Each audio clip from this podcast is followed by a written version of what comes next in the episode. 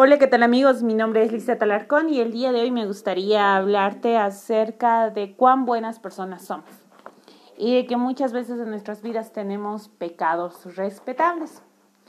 Pero no sé si alguna vez has hablado con alguna persona que cuando le decías que Jesús vino por los pecadores, esta persona te dijo, yo soy una buena persona.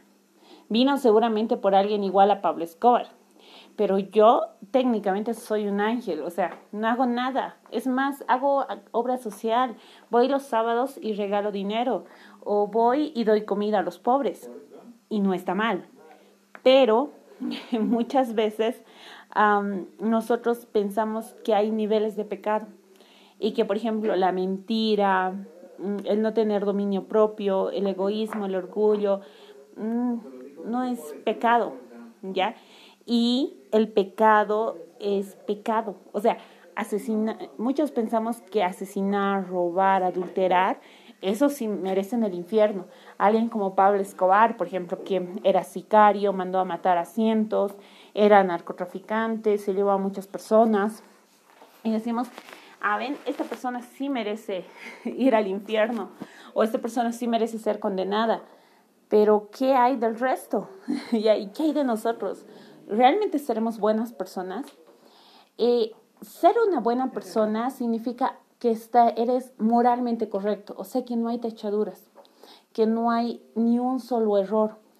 Y en Romanos 3 nos dice, no hay justo ni aún uno, y que todos, absolutamente todos pecaron y todos están destituidos de la gloria de Dios.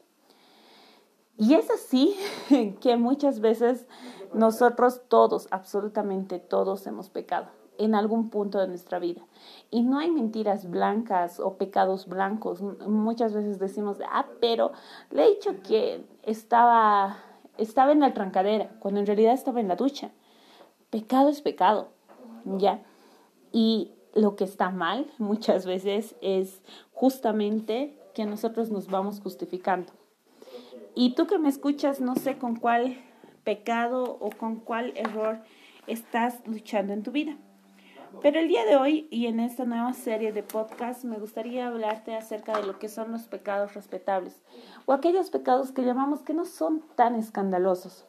Los pecados que decimos, no pasa nada con este pecado. Yo estoy, merezco el cielo. Es más, Dios debería mandarme una corona. Pero, por ejemplo, algo que sí me gustaría hablarte hoy día es sobre el egoísmo. ¿Y qué es el egoísmo, no? ¿Qué es una persona eh, egoísta justamente?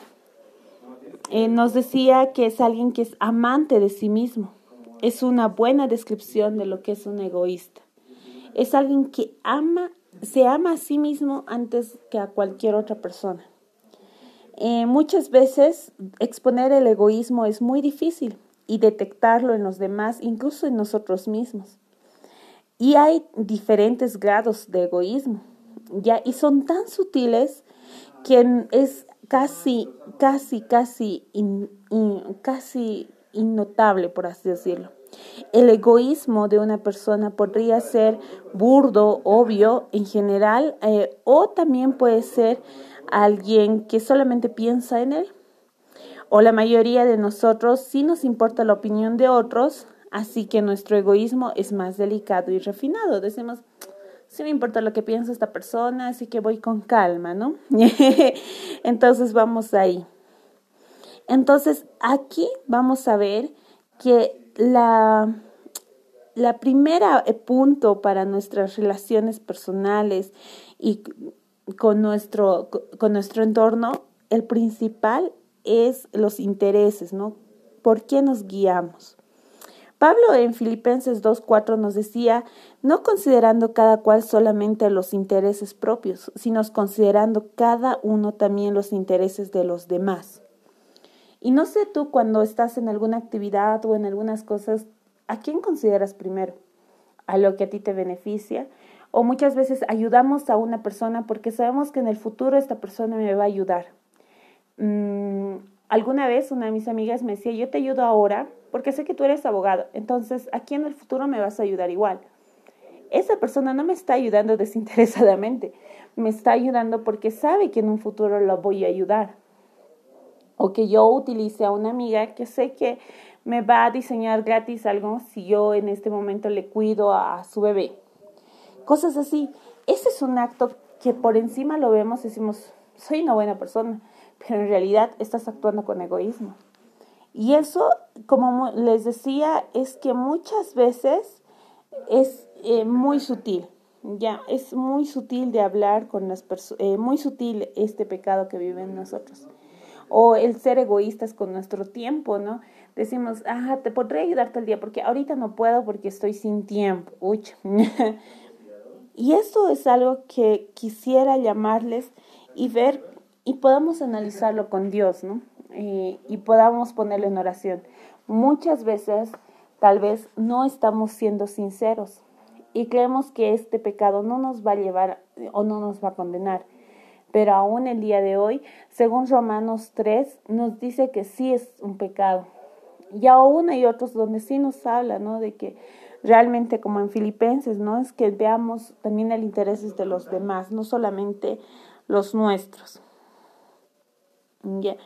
Ahí vamos a ver que no debemos ser amantes de nosotros mismos, sino también ver el bien común. Es un gusto haber podido compartir el día de hoy contigo acerca del egoísmo y espero verte en, una próxima, en un próximo capítulo.